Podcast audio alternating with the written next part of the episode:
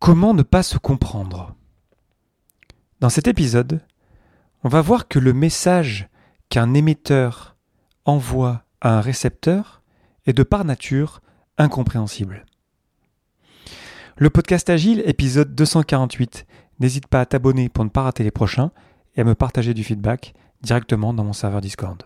On se retrouve comme d'habitude le mercredi et le jeudi à 17h35 sur Twitch. En ce moment, je suis en train de travailler sur la traduction du livre de Gunther Verheyen et c'est toujours euh, de beaux moments d'échange lorsqu'on se retrouve à plusieurs à échanger, soit sur le livre de Gunther, soit sur d'autres choses. Donc n'hésite pas à nous rejoindre.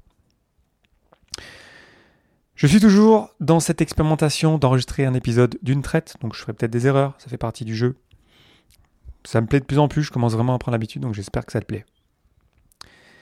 Donc on a vu la semaine passée, dans l'épisode 247, que la communication, c'est mettre en commun.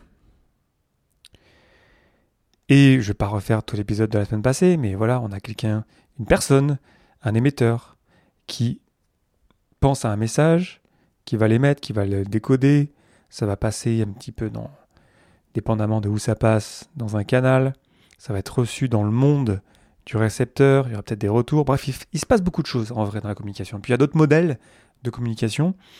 Tout ça pour dire en fait, c'est que voilà, la communication, c'est pas juste envoyer un truc, un message, c'est mettre en commun. Et cette chose en commun, c'est en grande partie le message. Et donc dans cet épisode-ci que tu écoutes maintenant, le 248, ça va être précisément sur le message. Parce qu'il y a beaucoup de choses à dire là-dessus. Donc on est vraiment sur le message qui passe entre une personne émettrice de ce message et la personne réceptrice. Parce que, tu l'auras sûrement remarqué, ça t'est à coup sûr arrivé, ça arrive très souvent, voire peut-être même systématiquement, de ne pas se faire comprendre. Comment ça se fait que c'est si difficile finalement de se faire comprendre? Une manière de se rendre compte de ça, c'est euh, notamment les travaux de Friedman Schulz von Thun, un psychologue allemand, qui a mis euh, sur pied un modèle qui s'appelle euh, le modèle des quatre oreilles, ou en anglais, The Four Sides Model. Donc le message, en fait, il a quatre, entre guillemets, parties. Il y a d'abord l'information spécifique, les faits. Et souvent, malheureusement, on confond le message global, et on va voir la suite après, avec les faits. Mais c'est sûr que dans le message, il y a quelque chose, c'est l'information de base. Quelles informations veut euh, donner l'émetteur. Ensuite, il y a la révélation de soi. Parce que chaque message que moi-même j'envoie, que je t'envoie en ce moment, donne de précieuses informations sur moi, sur mes attentes, sur mon humeur, sûrement que tu l'entends quand j'enregistre des épisodes plus ou moins heureux, plus ou moins en forme, sur, sur mes émotions du moment. Et tout ça, c'est souvent implicite. C'est la partie je suis. La question à se poser, c'est qu'est-ce que ça révèle, pardon, de l'émetteur. Donc, encore une fois, on a l'information spécifique, les faits, et maintenant on a la révélation de soi. Troisième élément, ça fait, ça fait un, carré, c'est pour ça qu'il y en a quatre, euh, c'est la relation. C'est-à-dire la relation que j'ai entre moi, l'émetteur, et toi, peut-être l'auditeur, l'auditrice. En tout cas, si on prend une personne A, une personne B, avec la personne A qui partage un message, ces deux personnes-là, elles ont une, une qualité de relation, une certaine confiance. Peut-être ils ont même des sentiments, ça peut pas besoin de l'amour, hein, ça peut être de l'amitié, ça peut être plein de choses. Et ça, cette partie-là du message est très importante. C'est souvent du paraverbal, c'est-à-dire la manière de dire les choses. C'est parfois aussi le langage non verbal, la gestuelle, les mimiques, etc. C'est la partie tuée. La question, c'est quelle est l'attitude de l'émetteur par rapport à, au récepteur. Donc la relation. Donc on a encore une fois l'information spécifique, c'est-à-dire les faits, la révélation de soi, ce qu'en fait voilà ce que je transmets à propos de moi. Et ensuite il y a aussi notre relation qui rentre en jeu dans mon message. Parce qu'évidemment que dépendamment des personnes avec lesquelles j'échange, ben mon message dans sa nature il va changer dépendamment de la relation que j'ai avec elles, des relations que j'ai avec elles. Quatrième élément du modèle, c'est l'appel, c'est-à-dire ce que je souhaite que l'autre fasse. C'est l'action recherchée qui est malheureusement rarement explicite. Parce que souvent dans un message, en fait, il y a une volonté d'obtenir quelque chose de l'autre. Et malheureusement, euh, souvent, c'est pas très clair. C'est la partie tu dois. La question, c'est que veut-il me dire? Qu'est-ce que l'émetteur veut me dire? Qu'est-ce qu'il veut que je fasse? Donc, les faits, la révélation de soi, la relation et l'appel. Ce sont les quatre éléments du modèle de von Thun ou Schulz von Thun, Friedemann Schulz von, Thun. Et là où c'est intéressant aussi, c'est que tout ça, en fait, ça fait partie du message. Donc, euh, encore une fois, le, message, en gros, souvent, euh, et encore plus aujourd'hui, on parle beaucoup de, fausses nouvelles. Et on, pourrait se dire que peut-être, en fait, euh, le message, c'est l'effet. En fait, non. Dans le message, il y a tout ça. Et ça suffit pas de se dire, tiens, on va avoir une communication purement rationnelle, purement sur les faits. Ça n'existe pas. Ce n'est pas possible. On a forcément des émotions, on interprète les choses, on a une relation existante, on veut dire des choses sur soi, on demande des choses. Et du coup, il faut qu'on en rajoute, il faut qu'on verbalise les choses.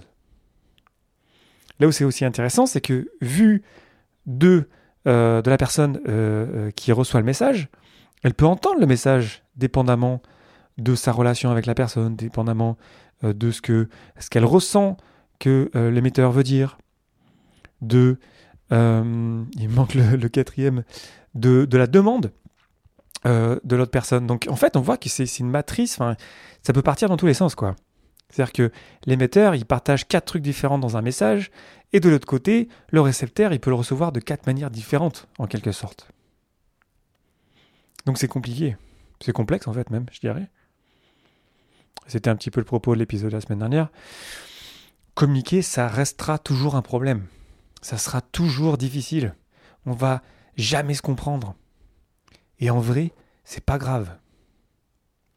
Dès l'instant où on est toujours engagé dans l'échange, où on veut se comprendre, c'était le propos de la semaine dernière, mettre en commun.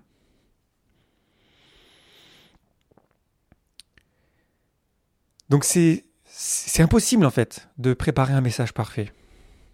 Je crois pas en tout cas, enfin ça c'est juste mon avis, hein, mais je crois pas que ce soit une bonne stratégie de se dire tiens je vais préparer mon message pour qu'il soit nickel, je vais y penser longtemps à l'avance. En tant que bons agilistes, je pense qu'on serait bien meilleur à se dire bah tiens viens on va se parler. Donc au lieu de se dire tiens je vais passer une demi-heure à écrire euh, ce message là à cette personne là, J'allais lui envoyer un message sur Slack. Je, vais un peu y penser à ce message-là. Donc, il y a des techniques pour faire ça. Peut-être que je ferai des épisodes là-dessus. Mais certes, on peut quand même un petit peu bosser nos messages, notre communication. Euh, à l'écrit, surtout encore plus lorsqu'on travaille à distance. C'est un, une, qualité euh, euh, très importante. Mais en fait, ce serait peut-être vachement plus simple de se dire tiens, j'aurais besoin de te parler de ça. Est-ce qu'on peut s'en parler? On se fait un appel, on va se voir, on se fait un face-à-face si on peut. Et puis voilà, là, on peut mettre du contexte. Là, on peut verbaliser. On peut faire de la communication non violente. Parce que la communication non violente, finalement, c'est euh, au lieu d'avoir ce, message avec plein de sous-messages entre guillemets cachés, c'est un peu plus clarifié déjà, faire un travail sur soi, sur ses émotions, sur ses besoins, sur comprendre pourquoi on fait cette demande-là. Donc je t'ai fait les épisodes, ça fait un bout maintenant. C'était 42, 188 par exemple sur la communication non violente. Après, j'en parle souvent. Puis c'est un grand sujet, ça me passionne beaucoup. J'ai fait beaucoup de formations. Et, bref, on s'en fout de moi, mais voilà, c'est génial en fait, euh, je trouve, la communication violente, de faire ce travail sur soi. Maintenant, même en faisant ça, le message, il sera pas fou non plus, hein, il sera pas parfait. Du coup, il faut qu'on se parle, il faut qu'on échange, il faut qu'on verbalise. Et ça, ça prend du temps. Et ça prend de l'énergie. Et dès l'instant où on est engagé dans la discussion, on veut comprendre, on est curieux, c'est en cela que la bienveillance, la bienveillance, pardon, c'est un super pouvoir pour moi. Que la tolérance de dire que voilà, par définition, je suis un mauvais communicant. Nous sommes tous, toutes et tous, des mauvais communicants et communicantes. C'est comme ça. Et dès l'instant, on l'a accepté, notre médiocrité de communicant quelque part, ben là, là, on peut s'intéresser au message de l'autre. Tu m'as dit ça, là, mais j'ai l'impression que dans ton message, là, même si tu as essayé de m'écrire ça juste avec des faits, j'ai l'impression que tu veux dire autre chose. J'ai l'impression que tu veux me révéler quelque chose. J'ai l'impression que tu peux me dire que tu es en colère. J'ai l'impression que, ça va pas bien, en fait. J'ai l'impression que notre relation s'est détériorée. J'ai l'impression, en fait, que tu me demandes quelque chose. Et donc ça, ça va passer par, voilà, c'est de l'agilité, hein, de, communication face à face, se parler, prendre le temps. Ce qui va un petit peu, malheureusement, à, l'envers euh, du réflexe aujourd'hui d'aller toujours très vite, de s'envoyer toujours beaucoup de messages partout, euh, euh, tout le temps. Des messages qui sont souvent trop courts, qui manquent beaucoup de contexte, qui manquent d'empathie, bref, qui manquent de beaucoup de choses finalement pour que ça soit de la bonne communication. Et voilà, à mon sens, voilà, c'est évidemment évident, mais c'est de se parler, de prendre le temps. Et ça, ça prend un peu de courage aussi d'ailleurs, parce que quand on veut se dire les choses, ben, ça passe par de la vulnérabilité, ça passe par faire de la place pour ça. Et parfois, on a des trucs à dire et c'est pas facile à dire, mais si on le dit pas, ben, la personne en face de nous, euh, elle le saura pas et du coup, on sera euh, resté au même point. La semaine prochaine, je te parlerai de, l'écoute. Il y a beaucoup de choses à dire sur l'écoute. Je pourrais en dire plus sur le message.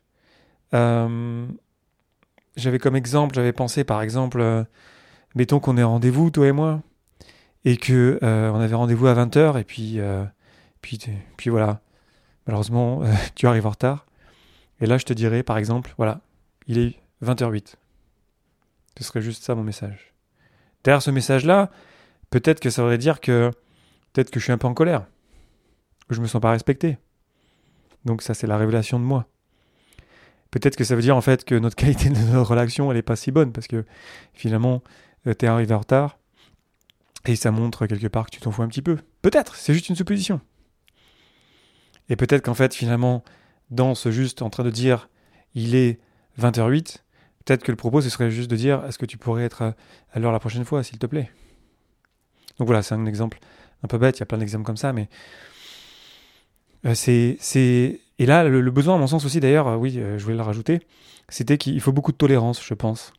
Et c'est un exemple comme un autre, peut-être le fait d'être en retard à des meetings, mais euh, c'est peut-être parce que j'habite en Suisse, mais moi j'essaie vraiment d'être toujours en avance à mes meetings, mais ça m'arrive d'être en retard aussi. Et ça arrive, on va dire, ouais, une fois par semaine, peut-être deux fois que je suis avec des gens et la personne de l'autre côté est en retard. Évidemment que ça m'arrive aussi d'être en retard. Et, et là, c'est vraiment là, ouais, t'inquiète, pas de souci, voilà, ça arrive tu étais en train de faire un truc, mais vraiment, aucun souci, quoi. C'est vraiment, vraiment ok. Il a pas de, tu me dois rien, quoi. Et, ça, c'est juste un exemple à la con, un petit peu, bien sûr. C'est pas la tolérance de fou. Euh, mais voilà, c'est qu'on voilà, y mette de la tolérance dans nos messages. Dans On s'est pas compris. Ok, bah vas-y, on recommence. Et on reste, bien sûr, sur le principe que euh, dans la communication, c'est l'émetteur qui est toujours responsable d'une mauvaise communication. Ça veut dire prendre ses responsabilités quand mon message, il n'est pas passé. C'est ce que je disais la semaine dernière. Ce n'est pas de la responsabilité du euh, récepteur de comprendre finalement. C'est de la responsabilité de l'émetteur d'être sûr que le récepteur ait compris. Donc ce n'est pas euh, tu as mal expliqué? Euh, pardon. Ce n'est pas tu n'as pas expliqué. l'as. Je la refais. Ce n'est pas tu as mal expliqué. C'est je n'ai pas compris. Donc utiliser le jeu et ensuite ben, on se rejoint, on met en commun et là, la magie s'opère et là on peut se connecter. ah d'accord, c'est ça que tu voulais dire.